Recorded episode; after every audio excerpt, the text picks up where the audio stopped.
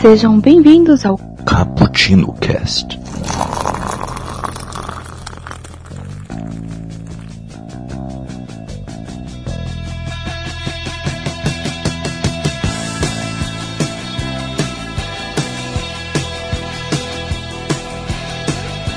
E aí galera que curte cafeína, sejam bem-vindos a mais um 24 Frames por Café, o seu podcast voltado especificamente sobre a sétima arte, aquela maravilhosa sétima arte que todos nós gostamos, né? Quem não gosta deveria dar uma chance. Quem não gosta tá errado, né? Uh, quem não gosta tá completamente errado, né? E hoje aqui vamos falar de um elemento crucial, eu diria, né? Que tá aí desde a da, da origem do, do cinema, né? Acreditem ou não, que ele ajuda a criar a atmosfera do filme, né? Podemos lembrar assim, fazer umas breves citações como Tubarão, é, O Exorcista. Uh, me ajudem aí mais algum que vocês achem marcante a trilha sonora. Psicose. Psicose, excelente, excelente. Não podemos esquecer Pois é, não podemos esquecer de Psicose, clássico filme do Hitchcock. E como você já deve ter sacado, nós estamos falando sobre a trilha sonora do cinema, né? Uh, como se originou essa coisa de querer colocar música nessas imagens que passavam que, do carinha lá rodando aquela câmera, né? Como surgiu isso e como nós estamos hoje, né? Qual foi a evolução que teve nesse processo todo? Uh, eu me chamo Mike, estou aqui tomando um Hateful Coffee e desejando que Tarantino e Ennio Morricone nunca percam essa parceria. E juntamente comigo está Iago. Se apresente aí, Iago. E aí, galera, aqui tá falando é o Iago. Eu tô tomando um café aqui e reverenciando o John Williams saudoso John Williams, né? É, a, a, trilha sonora do John Williams, ele entoa, entoa palavras, né, cara? É, quase um, Nossa, quase um deus, né, trilha sonora. É quase um deus, né? E aqui comigo, convidado especial, meu braço direito quando o assunto é som e técnica sonora. Estamos aqui com Marcos Gardioni. Se apresente aí, grande Gardioni. Tossindo já, contaminando todo mundo aqui. É, foi mal aí que eu tô um pouco gripado. É. Aí pessoal, sou o Marcos, sou compositor aqui da Universidade Federal de Pelotas, também sou sound designer né, para jogos e animação. Pessoal aí quiser Está recomendadíssimo. E eu tô aqui tomando um cafezinho preto, pequenininho, porque ainda já estamos tarde aqui, todo, ouvindo um pouco de Basil Polidores, que é o compositor de Starship Troopers, né? Starship a, gente, a gente vê quando o cara é profissional que ele vai longe na introdução dele, né? É, é, é, mas é, tá recomendadíssimo. É. Tá, tá assim, gente, a gente tá tem um profissional aqui, um compositor profissional. Se a gente falar qualquer besteira, podem culpar ele, tá bom? Ele vai. É. Com certeza. Então vamos lá começar este podcast, esse 24 frames por café.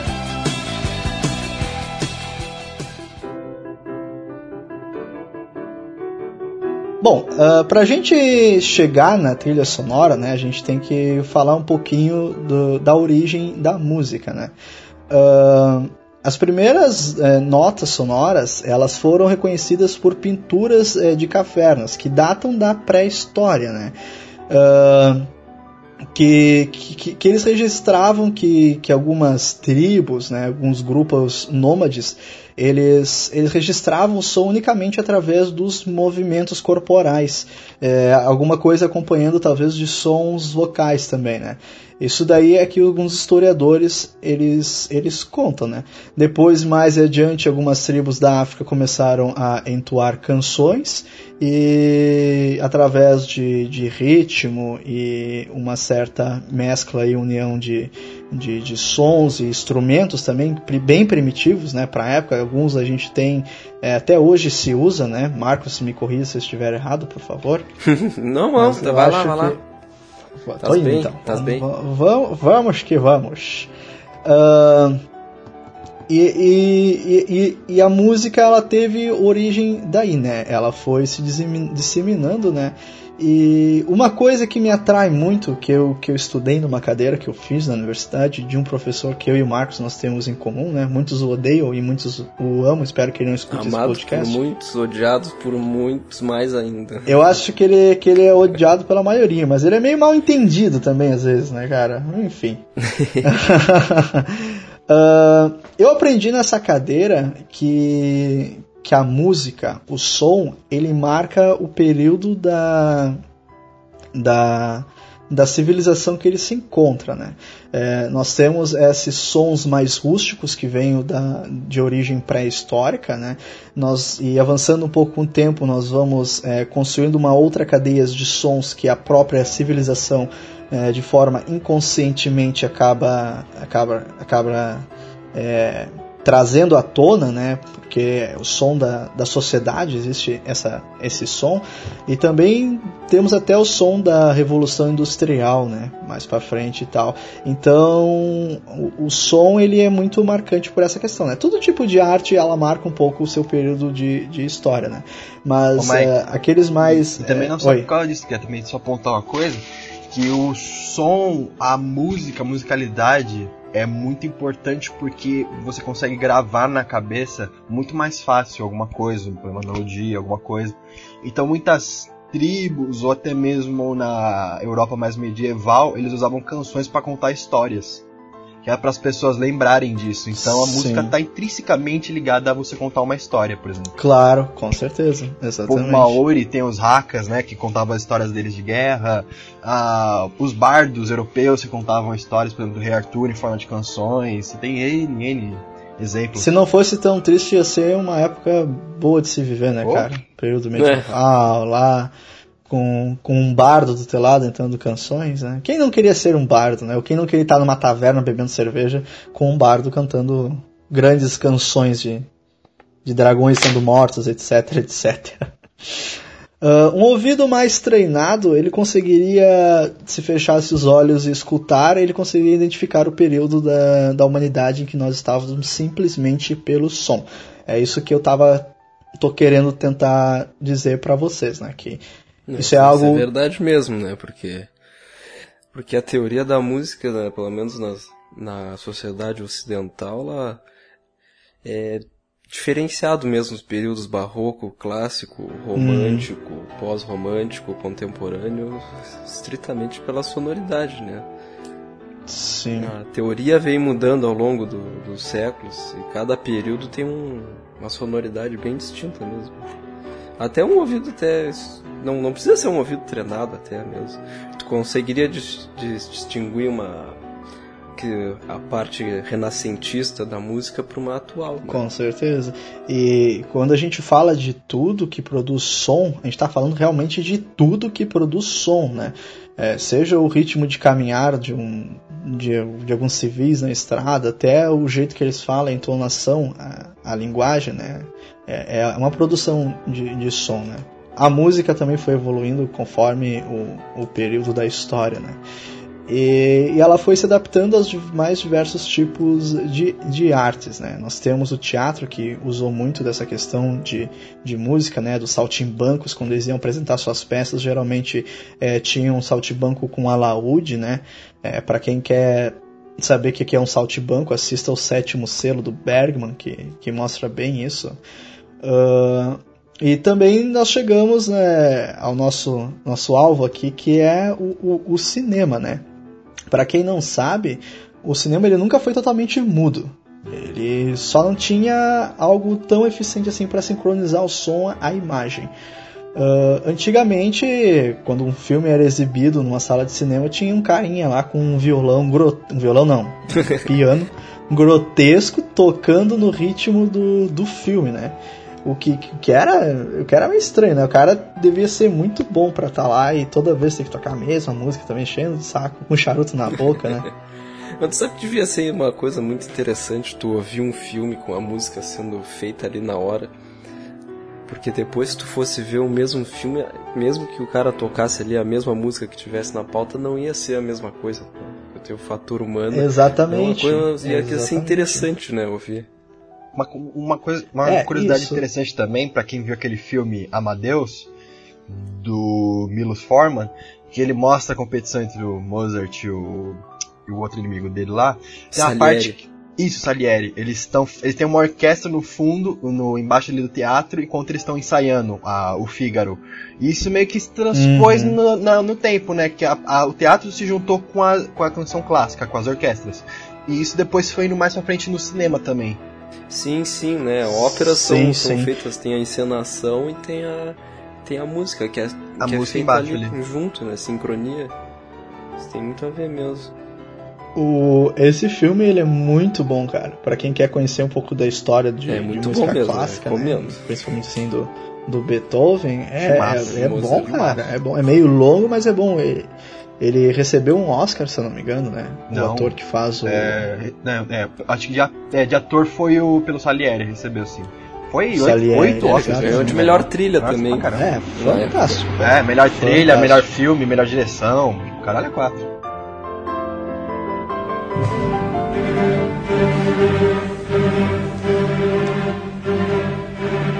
Ah, Marcos, eu queria saber de ti, em comparação à nossa produção sonora hoje em dia, para aquela época, na origem do cinema, nós não estamos ainda chegando, nós estamos ainda falando dos, dos filmes já com, com som, né? Ah, o que, que tu acha que mudou, assim, diretamente falando? Cara, mudou muita coisa, porque acho que o começo do cinema, ele era mais é como teatro mesmo, né? Tava lá o, o vídeo rolando e muitas vezes eram contratados sonoplastas para estarem fazendo o, som do que estava acontecendo. Chuva, Sim. passos.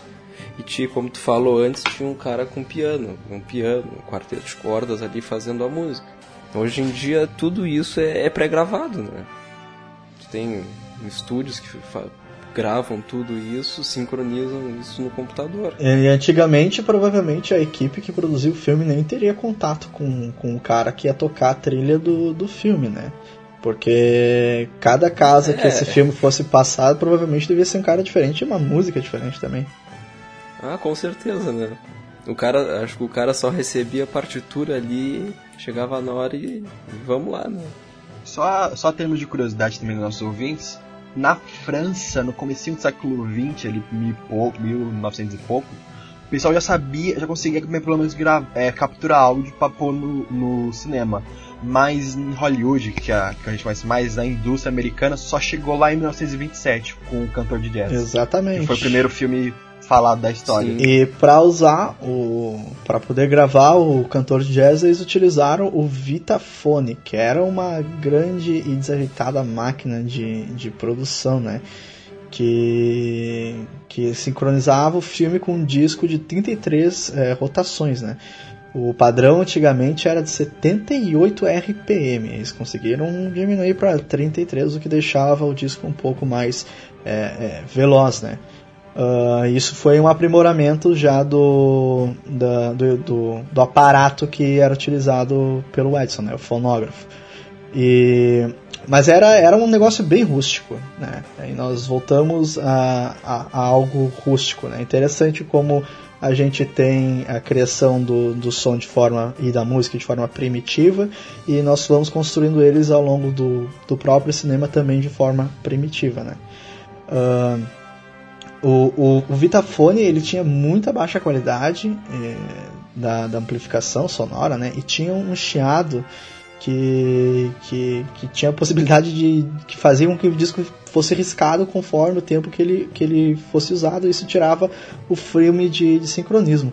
Ah, algum de vocês assistiu o cantor de jazz? Não, esse eu não, não assisti não. Iago? Eu cheguei a assistir depois que eu vi Cantando a Chuva. Grande cantando Que conta fuga, a né? história, né, do, da transição do cinema falado pro cinema mudo. Eu fiquei curioso, ah, cantor de jazz, deixa eu ver lá. O filme não é tão bom assim, mas vale a pena pela curiosidade por ser também o o histórico do cinema. Sim, sim, exatamente. O, o, muitos filmes hoje em dia eles retratam essa transição do cinema mudo pro cinema falado. Né? É bom a gente salientar aqui que a gente fala de cinema mudo entre aspas, né? Porque como eu já havia dito, o cinema nunca foi inteiramente mudo, mas o processo de produção que o- dele não se preocupava tanto com o som. É, eu acho que o mudo que se referia é sobre a voz mesmo, né? E sobre as falas, Que né? Que passava aquele É, as textinho. falas. Sim, sim, sim, exatamente. Ah, alguns filmes mais antigos que foram lançados antes dessa apropriação, apropriação não, mas antes dessa do som ser inserido no cinema, eles hoje contêm uma trilha sonora que ela é reinventada de tempos em tempos, né? É fácil tu achar a Viagem à Lua com, com uma trilha sonora, né? A dita trilha original e achar outra versão de trilha sonora com uma outra trilha. É, às vezes tão boa quanto ou não, né?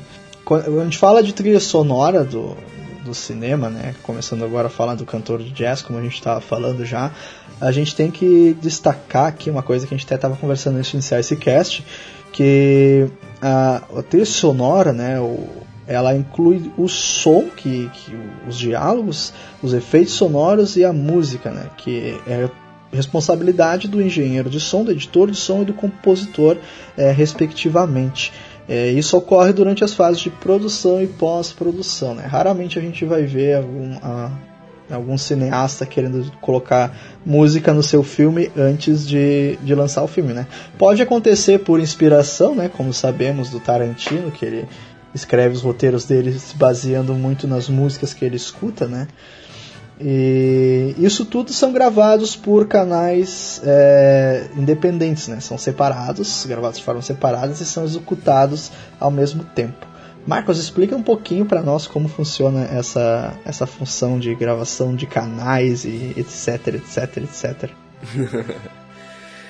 Eu acho que o que tu quer dizer gravar can...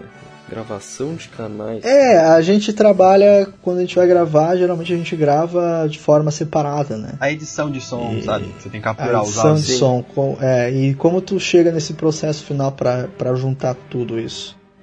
É, por isso que existe a claquete, né? Hum, grande cla- cla- claquete salvadora. Isso Aí tu consegue captar tu, aí tu consegue sincronizar bem o que tu grava em estúdio junto com o que tu grava junto com a imagem. Uhum.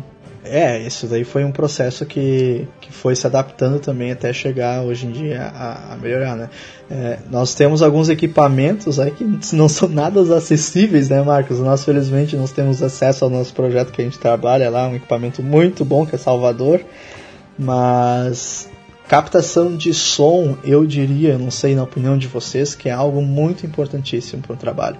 É, tanto nessa questão da gente estar trabalhando aqui como como casters, né, tá nessa área mais comunicativa, como também na produção audiovisual.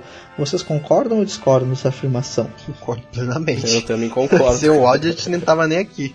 O Sim, sim, tanto que o cast é só no áudio, né? exatamente, exatamente. Mas no cinema isso fica muito mais é, visível, né? Porque hoje em dia quem vai assistir um filme mudo, a pessoa corre, ela não simplesmente assiste, ela faz aquela carinha de nojo e, e evita, né? O, o artista deve ter sofrido muito com isso. Cara, uma coisa muito interessante foi quando eu, eu tava estudando ali na Universidade Católica e tinha uma cadeira ali que era cadeira de cinema, era uma cadeira complementar, né? Uhum. botavam lá para complementação de currículo. E um dos. E quem dava era um. Agora um dos professores que está na, na federal ali, o, o Michael. Michael Kerr. Ele- Grande Michael Kerr. Então ele, ele pegava uma, uma um monte de filmes, acho que eram. Tinham 12, 15 semanas de aula, que era 15 filmes. E aí ele iniciava com os, com os filmes da época, época do cinema mudo, né? E uma era os Uhum. filmes do Chaplin. Era muito interessante ver a reação das pessoas, né, com aquele com o filme mudo. A maioria não prestava atenção. Tava ali porque era pra contar horas ali e eu olhei, pá, que coisa interessante isso. É, esse é o maior problema da, de alguma dessas cadeiras do cinema, que a galera vai e não se interessa pelo que é mostrado, né? Tipo, É, e, a, e, a, e todo mundo lá que, que ia lá não era pessoal específico de cinema, de artes ali. uhum. E aí era um público geral, entendeu? O pú- O público geral agora acho que conte- contemporâneo, assim dizer, tem, tem alguma certa resistência ao que veio antes, né? Né? Era muito interessante ver a reação das pessoas, sabe? Até um pouco Ou- é, hoje em dia gente, as pessoas elas são muito presas àquilo que, ela, que elas desconhecem, elas não se permitem conhecer. E isso acaba limitando muito, né? A escolha, assim, da, delas, até no dia a dia. Uma curiosidade bem bacana a gente falar também que o Chaplin, o vagabundo dele, nunca falou no cinema, na história do cinema. Não, cara. Só em. é, só em tempos modernos, se foi o último filme que ele Uhum. apareceu, o Chaplin, em vez. Ele faz uma coisa muito foda. Ele, em vez dele falar, ele canta. E canta uma língua que não existe. Então é muito foda esse artifício que ele faz no tempos modernos. Porque era o charme do vagabundo, o Chaplin falava que era ele não ter voz. É, e bom, pegando isso agora que tu falou, né? O, o Vitafone ele foi logo mais aperfeiçoado pelo sistema de Movietone, né?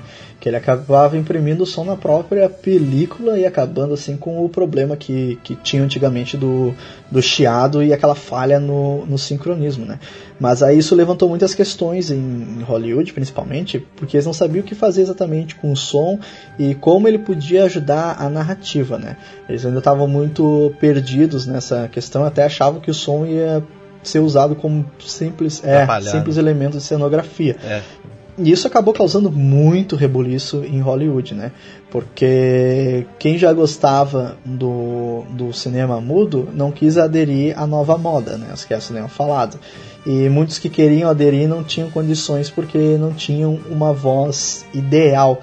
É, o cinema ele padronizava muito essa muito tudo né basicamente né Deus do galã Deus da, da estrela maravilhosa linda né que, que, que marcava o filme como a voz dos seus protagonistas né vocês vão pegar filmes antigos eles têm toda aquela voz empoderada e aquela aquela postura aquela pomposidade que hoje em dia a gente não a gente não percebe né hoje em dia as vertentes do cinema elas elas se abriram um pouco mais e o cinema virou uma, uma arte para todos, né? Como, assim como deveria ser qualquer arte.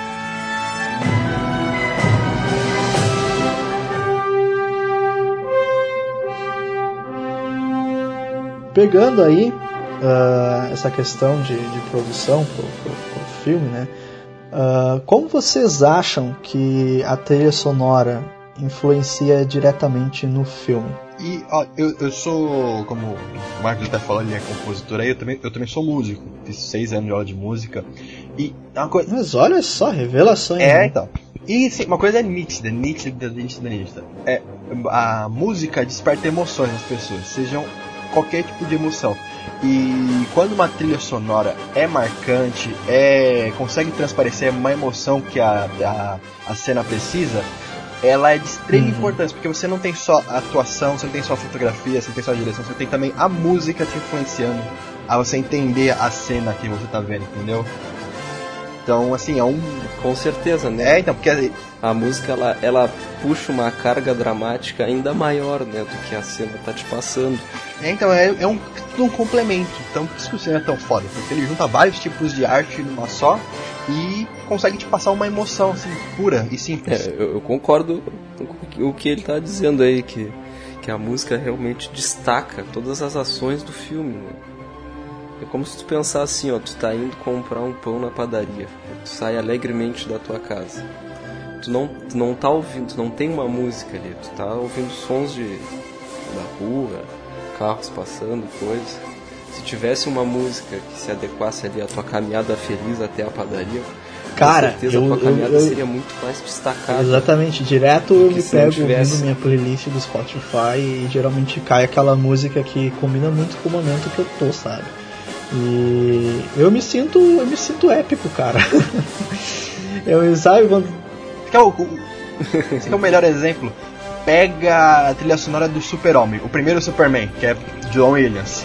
Cara, o John Williams, o John Williams ele tinha uma tarefa, ele tinha que traduzir o Superman pra música, ele tinha que traduzir toda a esperança da humanidade em música, e ele conseguiu. Quando você fecha o olho e você escuta aquela trilha sonora, você vê o Superman na sua é frente. emblemático, né, Não tem outra, você você vê um super-herói vindo até você. E, não, é, isso daí marcou, né? É interessante como essa música ela, ela se alia a, a criar um estilo de algo, ou criar algo que vá ser é, reconhecido por muitos, né? Ah, Sim, é aquela tema do Superman é o Superman. né? é o Superman, é. exatamente, cara. É, É é, incrível, ela né? Como é que, como é que imprime a música identidade consegue do herói. É, Deixar a identidade do personagem. Assim. E é da hora também que ele compõe a trilha sonora do Superman com uma, com uma escala. Quando você escuta o tan, tan, tan, tan, ele, a trilha quase fala Superman no seu ouvido, assim, você escuta. Tipo assim, a, a, a, falando Superman. Superman. É, Superman! Você, só você fechar o olho, você escuta tudo, você lembra do personagem, você vê o símbolo dele, sabe? É, é, é, é coisa de outro mundo. É o jogo de notas ali. É, é, é especialmente perfeito pro, pro personagem. O John Williams conseguiu Cabalístico, né, botar o cara ali numa sequência de notas com ritmo. Muito bom. Não, e, e isso é marcado, como eu já tinha dito, isso vai ser marcado por gerações, né? Vai ser, essa vai ser a música do Superman. Não adianta ninguém querer dizer nada. Né? O, e, eu, e eu tô reforçando isso. Claro, cada, cada compositor cria uma trilha pro filme e aquela música vai servir de trilha pro filme. Mas eu tô querendo dizer que da questão emblemática da música, sabe? Enquanto ela foi marcante. Porque o Superman poderia ter, ter uma trilha sonora e não ter sido tão tão memorável, né? Tão memorável, né? Exatamente. Assim como acontece com Star Wars, né? O que, que é aquela trilha do Darth Vader? Nossa, Cara, a, aquilo é, é, exatamente, cara. É impossível tu não falar Star Wars e não vir a primeira coisa, a Marcha Imperial. A Marcha Imperial, né, cara? E... Darth Vader podia estar de camisola rosa e pantufa. É. Ele ia ser foda com a marcha imperial de qualquer jeito, não tem como. E, e, é interessante nossos ouvintes ficarem sabendo a composição de uma música, ela não é composta por si só. Existe um, um estudo sobre ela, né? Sobre, no caso do Darth Vader, sobre o personagem. É, que é feita a composição em cima desse estudo, né? Ela não, ela não está ali simplesmente por estar. Ela está ali porque ela quer dizer algo sobre aquele personagem ou sobre o, o filme, né? Uh, o Marcos citou no, no começo do cast a trilha do Psicose e o risco que essa trilha causa, e eu acho para mim uma das trilhas mais fantásticas, não é a minha trilha preferida do cinema, daqui a pouco a gente vai chegar nessa parte. Uh, eu acho que ela causa um, um um grave ali, me corrige os termos se eu estiver errado, Marcos, por favor. Ela causa um grave ali que lembra muito uma faca afiada, que é justamente o que acontece. É o agudo. O agudo, é o agudo. nervoso. É o agudo. Agudo, é. E isso, ainda bem que nós temos o Santíssimo Marcos aqui com nós. Ele só fica no agudinho ali no. Acho que é no violino, não lembro o que ele compõe aquilo lá. Ele só fica ali no agudinho. É, no violino. É, e vale lembrar que o Hitchcock antigamente ele não queria. Né? Ele não queria que houvesse trilha sonora no, no Psicose, né? A mulher dele convenceu ele. Ainda bem, né, cara? Porque a trilha sonora é tão marcante quanto o próprio filme, né? O que alavancou uma das cenas mais conhecidas da história do cinema, que é a cena do chuveiro. E e, e, sem falar que é uma cena que ela não só narra, é uma música que não só narra o que está acontecendo na cena, mas como ela alavanca o conceito de suspense, né? E, e ela serve, ela encaixa como uma luva ali. Ela encaixa como uma luva. Uh, vocês conseguiriam imaginar essa cena hoje em dia sem essa trilha? Não dá. Simplesmente, simplesmente não é dá. É difícil, é difícil. Não, a gente não deveria ter visto ela com trilha antes para poder pensar ela, porque depois que a trilha entra, tu nunca mais esquece. Depois que tu ouve a trilha naquela cena. Isso que é uma trilha marcante, aquela que fica na sua cabeça, tá ligado? Você escuta, não tem outra. Exatamente. Uh, outro exemplo que nós podemos citar aqui também é o caso do ET, o extraterrestre, né? Que... Ah, lindíssimo. Essa, essa trilha sonora é, é, é maravilhosa. John Williams. Se você não se emociona com a trilha sonora do ET, é, se você não se emociona com a trilha sonora Também. do ET, você, é um, você não é um ser humano. Exatamente, é um exatamente. Uh, mas também nós não podemos deixar de esquecer aqui, meus caros, que muitas trilhas sonoras às vezes não são composições para a obra e sim são músicas que retiradas de outros artistas para é, aderirem a essa obra cinematográfica, né? Que marcam tanto quanto essas trilhas, né? E eu quero já jogar aqui na cara de vocês dois a trilha dos caças dos caça-fantasmas, né? Muito bom. Gonna call. É... A trilha dos Caça-Fantasmas, é, ela, é, a música é, post, é anterior ao filme. Verdade, cara. Cada verdade. música já existia, verdade, não, resolveram confundi. em- É, não. Ela veio, ela acho que ela foi construída pro Ou filme. não? Especificamente pro filme. Mas ela tem um, ela tem um vocal, né? Até agora a gente tava falando de trilha sonora sem sem Só, apenas o é, só, só o original só a score. trilha. A gente é, não tava falando do. Só do instrumental, som, é. exatamente. Instrumental, tu quer dizer, sem Ah, voz. mas eu acho que essa, Ô, Mike, tu, tu, chegou- tu comentou ali que, que os caras encaixam músicas é, de terceiros no filme, é isso aí tu pode linkar com, com as novelas brasileiras. né? é, não é verdade. Eu me lembro de ter visto. Eu não gosto de ver novela, né? A minha mulher gosta. tá te entregando aí. É.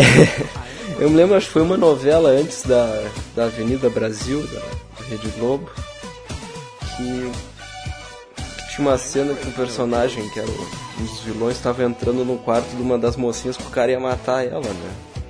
Uhum.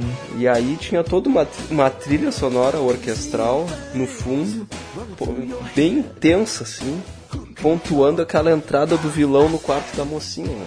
Aí eu pensei, pá, caralho, olha isso, pá, na novela da Globo, pá.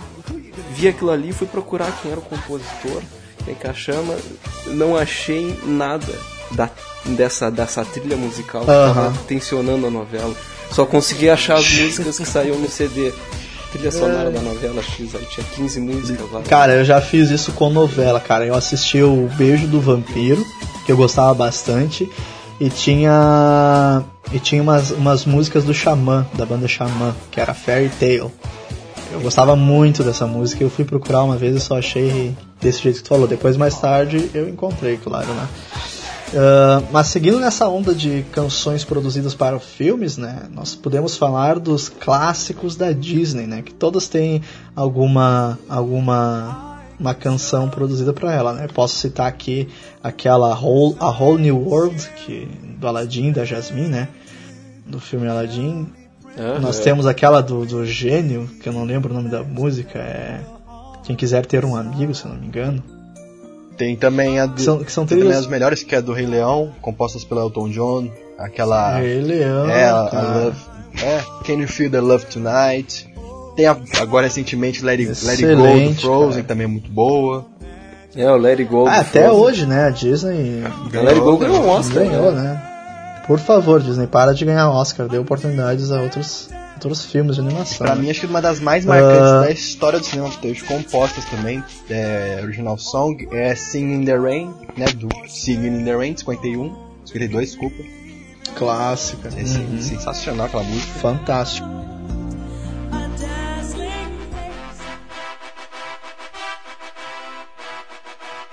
E pegando nessa de músicas que de, outros ah, artistas para serem inseridas no filme, como eu já vinha falando, agora sim eu vou citar uma de forma correta, o Eye of the Tiger, que está presente no filme Rock, né? Aham. É, que, que é uma música que não foi construída pro filme, mas hoje quem escuta ela, ela associa nitidamente ao filme, né? Com certeza. A, a exercícios, a corrida, a, a ovo cru no copo. E, e não só essa, tem o Eye of the Tiger, que foi com, com, composto pro Rock 3, né? Composto não, foi, foi inserido no Rock 3. E no Rock 1 você Uhum. tem a trilha sonora do Bill Conte.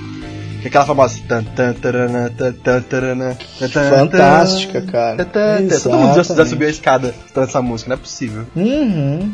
Cara, é, é, tu vai na academia com essa música, tu sai, tu sai pancadão de lá. É cara. 10 vezes melhor, né? Uh, se treina, né, cara? Ah, outro exemplo aqui, nós podemos também citar o Staying Alive dos Bee Gees, do filme Os Embalos de Sábado à Noite, né?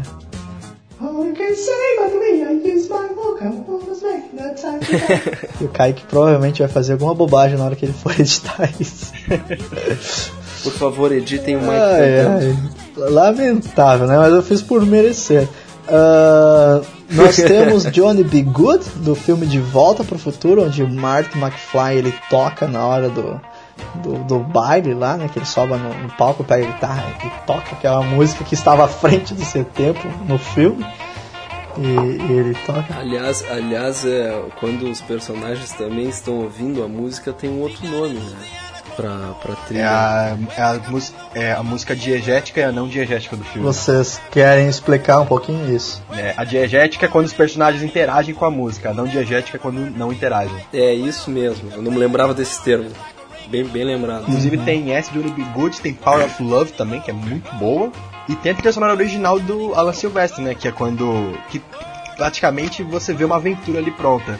Quando ele chega com, o- com o DeLorean lá.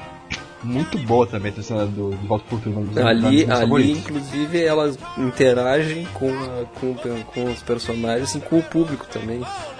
Que tá vendo o filme. Eu quero agora falar pro- com vocês bem, é, bem rápido aqui de trilhas sonoras que não só marcaram um filme ou um personagem, mas que foram construídas para um filme e que marcaram um gênero.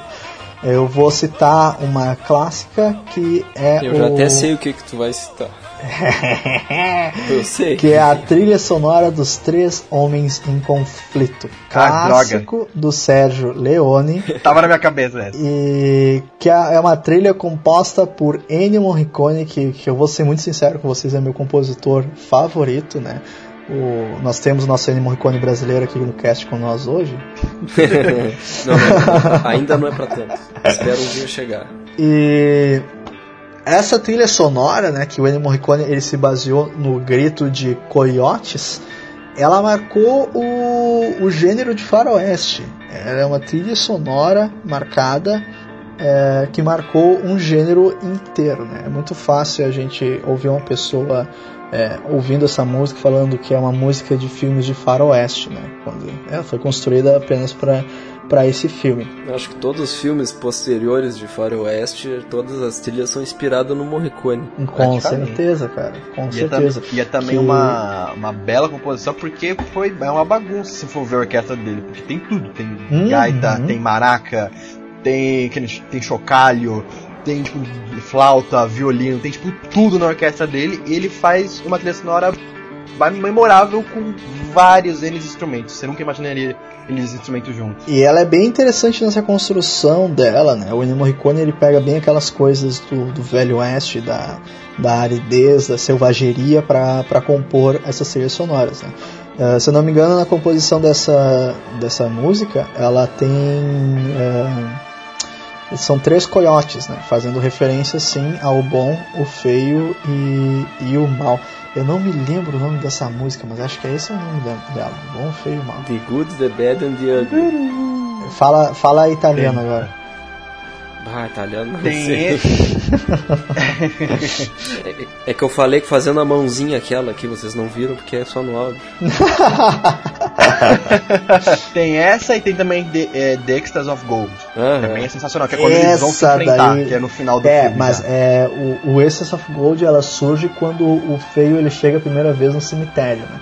Que é, ele bate de cabeça porque o, o, o Bol, né, interpretado pelo nosso grande Clint Eastwood, ele começa a disparar bolas de canhão no feio, o feio acaba caindo numa colina e batendo de cabeça num túmulo. E quando, quando ele se levanta, a câmera vai levantando junto com ele, mostrando todo o cemitério na volta dele, né? Aí ele começa a correr quando, quando a música chega no naquele clímax dela, que é aquela mulher cantando naquele tom que eu acho maravilhoso e que eu me arrepio até hoje. Quando eu vi essa cena a primeira vez, escorreu uma lágrima que vocês não têm noção. Foi, foi extremamente marcante, né? Não só isso, mas a cena final, né? Que é os caras ali, cinco minutos, sem falar nenhuma, Putz, tocando Extras of Gold, uma brilhante, tensão do cara. cacete. E você lá, assim, na cadeira, só com a trilha sonora do Ennio Morricone no fundo. E ninguém falando nada. E você, meu Deus, alguém fala alguma coisa? Gente. Exatamente.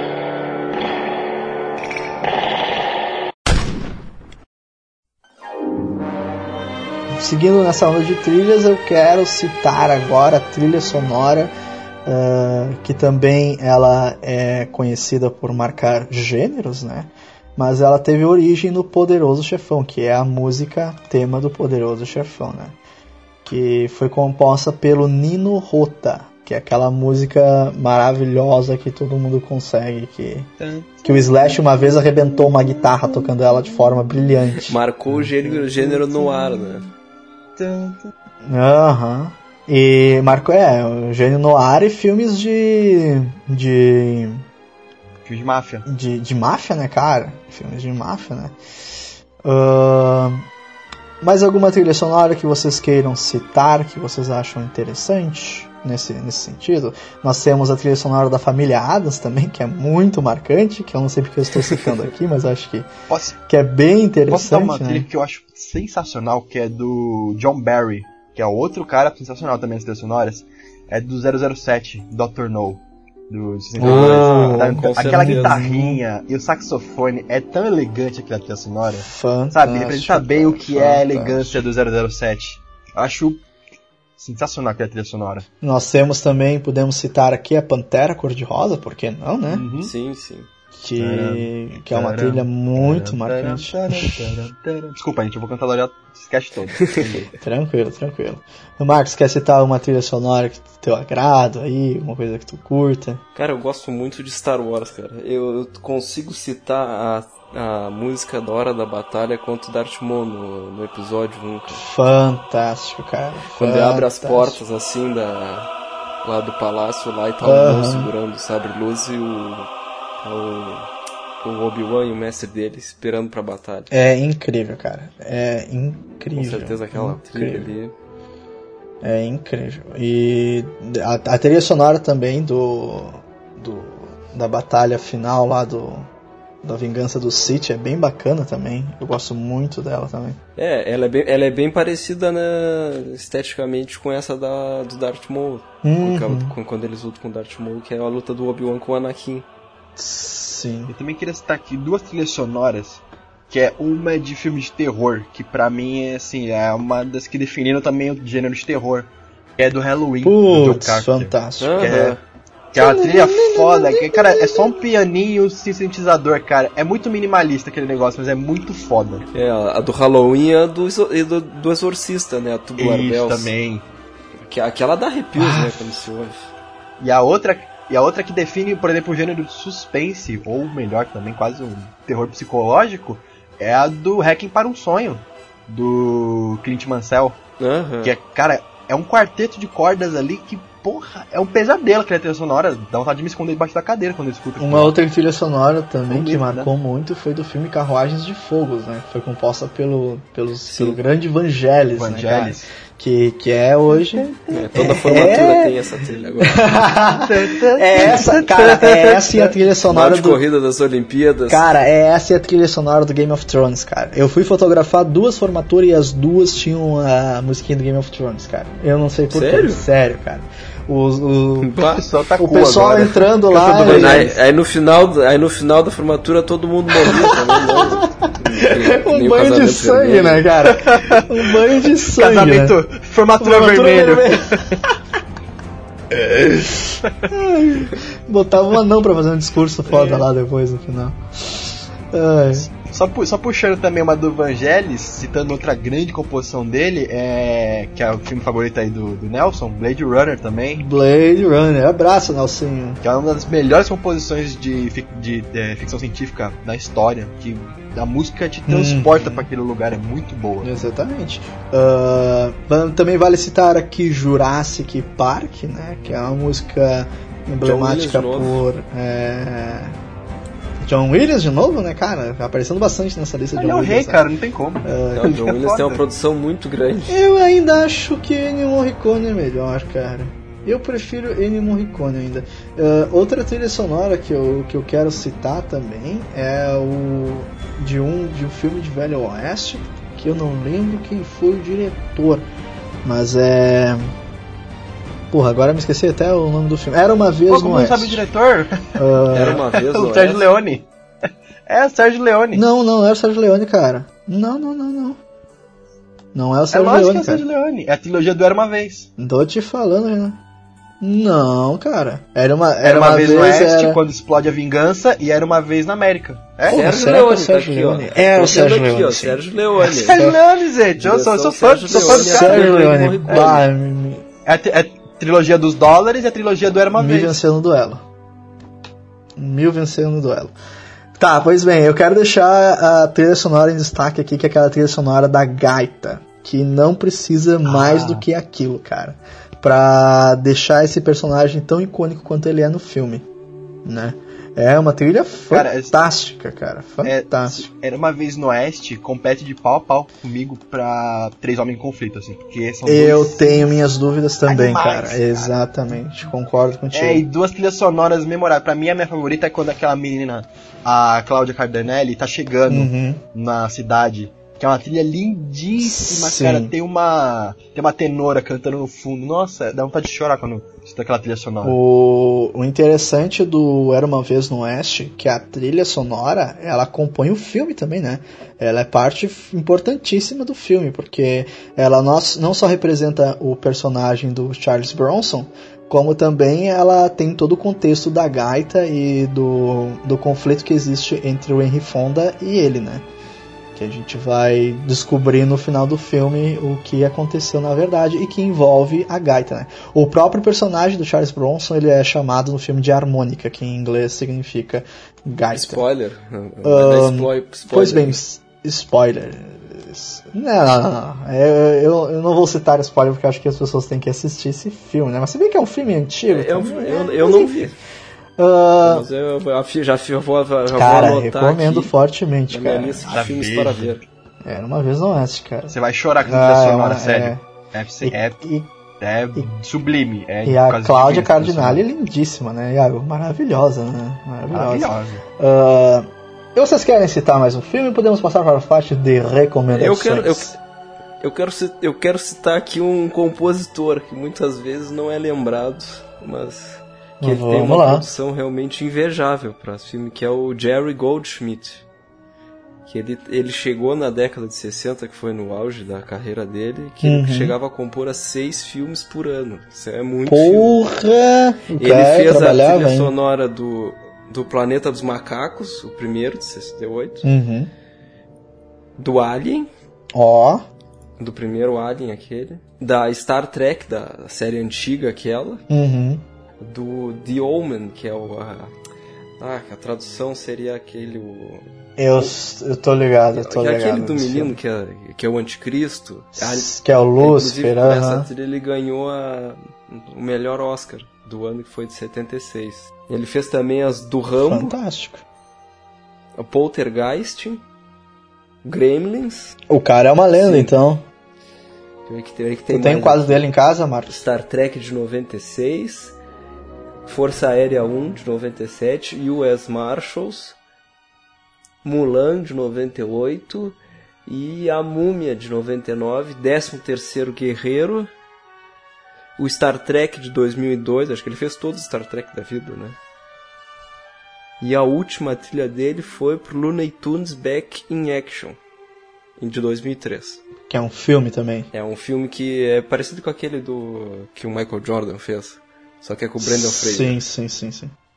Nossa senhora. Ah, eu lembro desse filme. Aham. Ah, Iago, tu queria citar um? Também queria. Só, só mais alguns aqui finalizando. A gente não pode esquecer do Howard, do Ah, Howard com Shore de dos Anéis. Grande Howard Shore. E que ele conseguiu. Que o Howard Shore tem uma missão dificílima. Ele tinha que pegar quase um ano de Uhum. produção ali de filme e fazer várias trilhas sonoras diferentes. Ele conseguiu fazer, cara, transmitir todo o filme na música. A simplicidade dos hobbits, naquela flautinha, a maldade do Gollum, a, a batalha épica dos Cavaleiros de Lohan, a maldade do Sauron. Então, Aquela- sim, é uma trilha da- sonora que ela é The quase Rise é of completíssima. é, que é no final, que é no pro fim do terceiro filme, aquela música da arrepio. É, né? no Retorno do Rei. Quem é que. Nossa, aquela, aquela música com o exército aparecendo. É do caralho. Quem é que, quem é que compôs aquela canção que os anões cantam no, no primeiro Hobbit?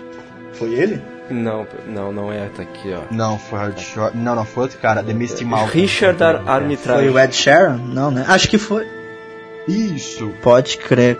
Cara, eu acho. Eu tenho um arrepio ouvindo aquela, os anões cantando naquela cena, sabe?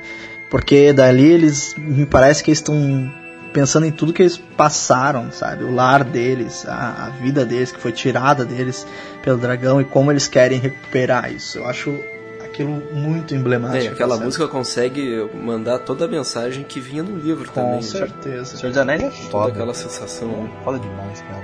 E também que citar aqui um, um que quase a gente não lembrou, o James Horner do Coração Valente.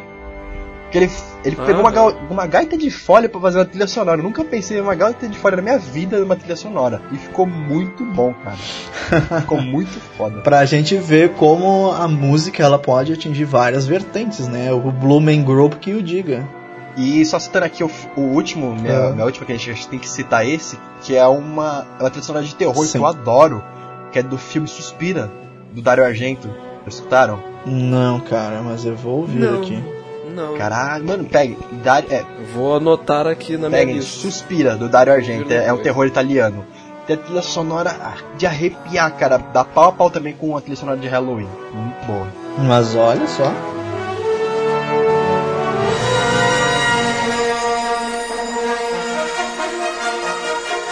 Pois então, ah, agora nós vamos fazer algumas recomendações. Iago, pode começar ou tu, tu quer passar, pular, já tem aí, não tem? Não, pega aqui mesmo. Vamos lá. Então, é, fazendo. As minhas três trilhas sonoras do cinema favorita, a gente já citou aqui, que são. É, Senhor dos Anéis, é, O Bom, Mal e o Feio e Star Wars. Mas eu quero recomendar Star Wars, a trilogia clássica em especial, porque, como os três filmes, é, uma trilha sonora ela tem um serviço de ser memorável e de passar emoções. E o John Williams faz isso com perfeição em todo Star Wars, da trilogia clássica. Assim, ela funciona em todos os momentos. Você tem a- o tema do Yoda, você tem o tema da Leia, você tem o tema do Han Solo com a Leia, você tem a Marcha Imperial, você tem o tema da Força. Que se, todos que você escutar, você vai lembrar deles alguma hora, você vai cantar a hora junto. Tu sabe assim, que é Star Wars, né? Não cara? tem como. Tu escuta e tu sabe que é Sally É, então. Sim, é tanto que tu consegue ver o John Williams na, nos três primeiros filmes. Com certeza, né? É. Cara, da fonte dele. Né? Que é o da nova, da nova série, porque o do Rogue One Sim. não foi ele que fez. Não, não, é. A, a, a, Rogue One foi. A, até a, quando começa o filme, é aquele tapa na cara certo? Ele. É tipo muito bom. Todo o trilho sonoro do Star Wars, sabe? Não tem uma que você vê que tá ruim ou tá fraco. São todas assim, passa na excelência do Star Wars.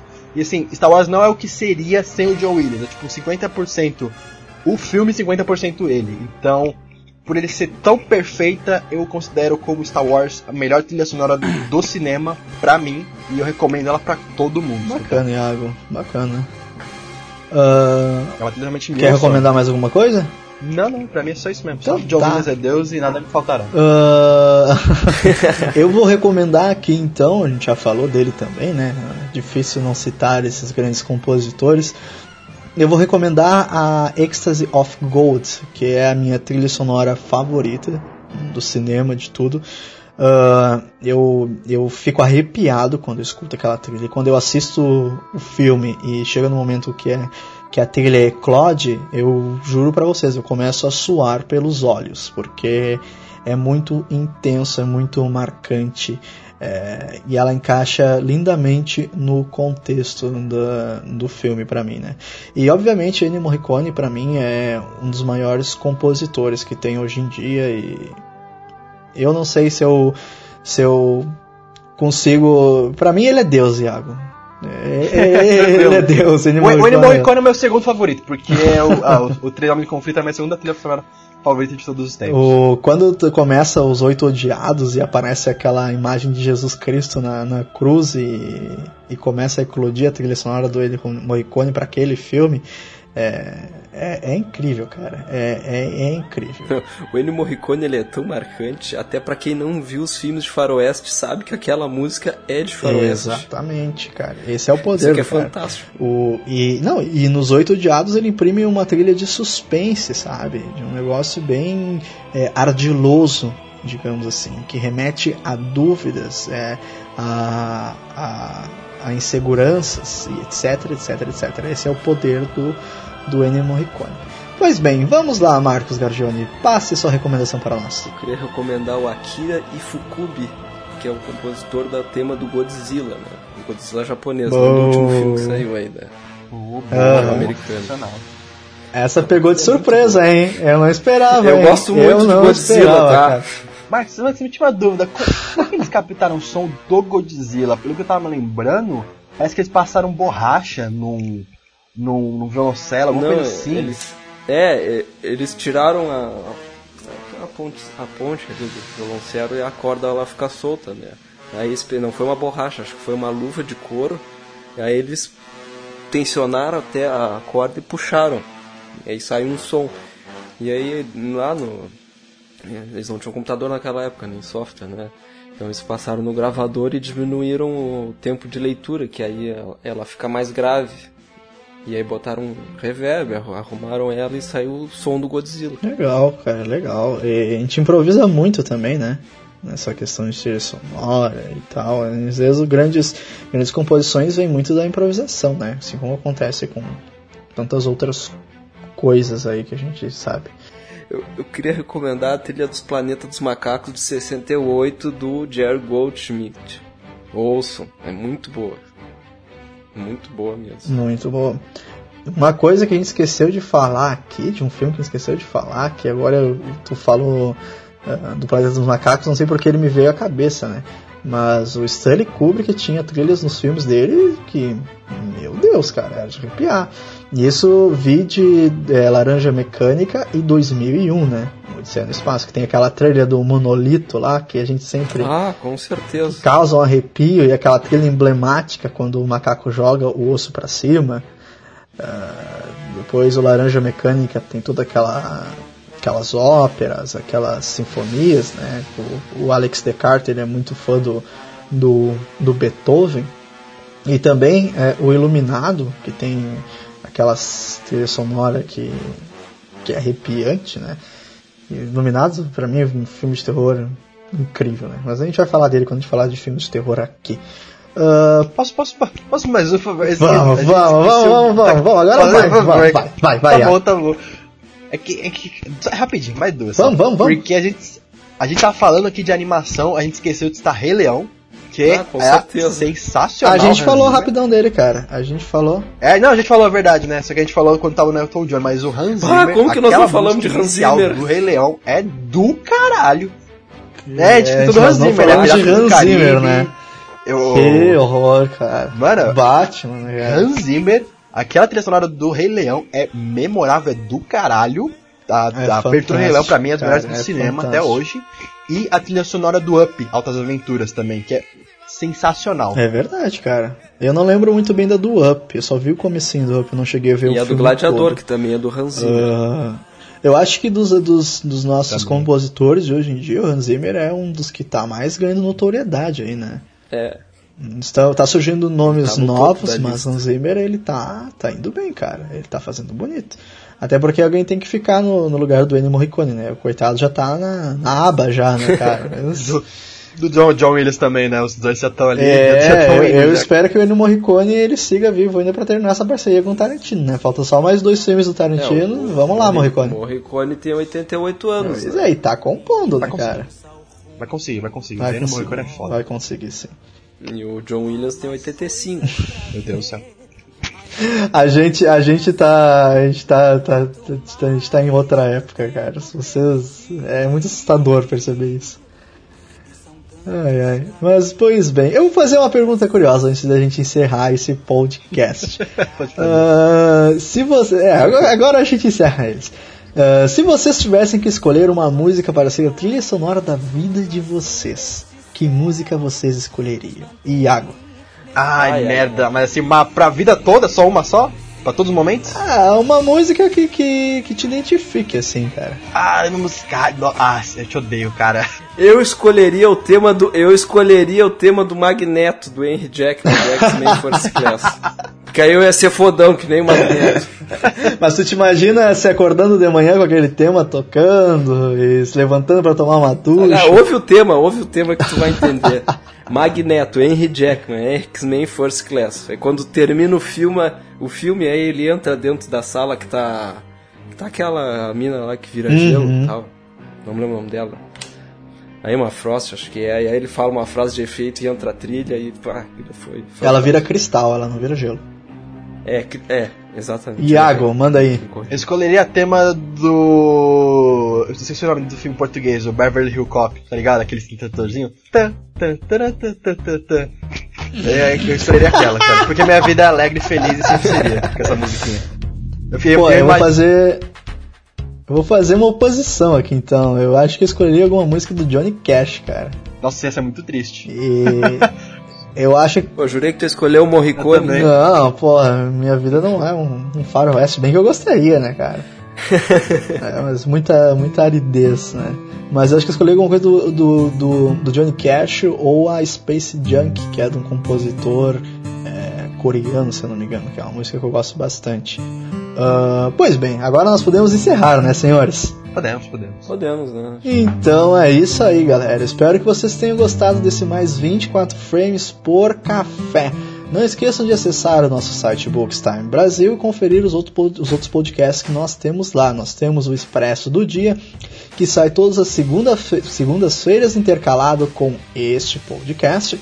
E nós temos também o Cappuccino Cast, que é um podcast é, mais robusto, né, mais voltado para as coisas em geral da cultura pop, entre outros. Uh, esse podcast sai todas as quintas-feiras. Também não se esqueça de conhecer o nosso canal, Cappuccinos Time. Nós estamos postando vídeo lá toda semana. Uh, nós estamos tentando se organizar para ter uma peridici peridiciosidade é, melhor no vídeo, uma assiduidade melhor, mas o tempo está nos comendo, então por enquanto a gente está fazendo o que a gente pode, mas o conteúdo sempre é de grande qualidade. Uh, é isso aí, galera. Muito obrigado por terem ficado com a gente e nos vemos no próximo 24 Frames por Café. Até mais.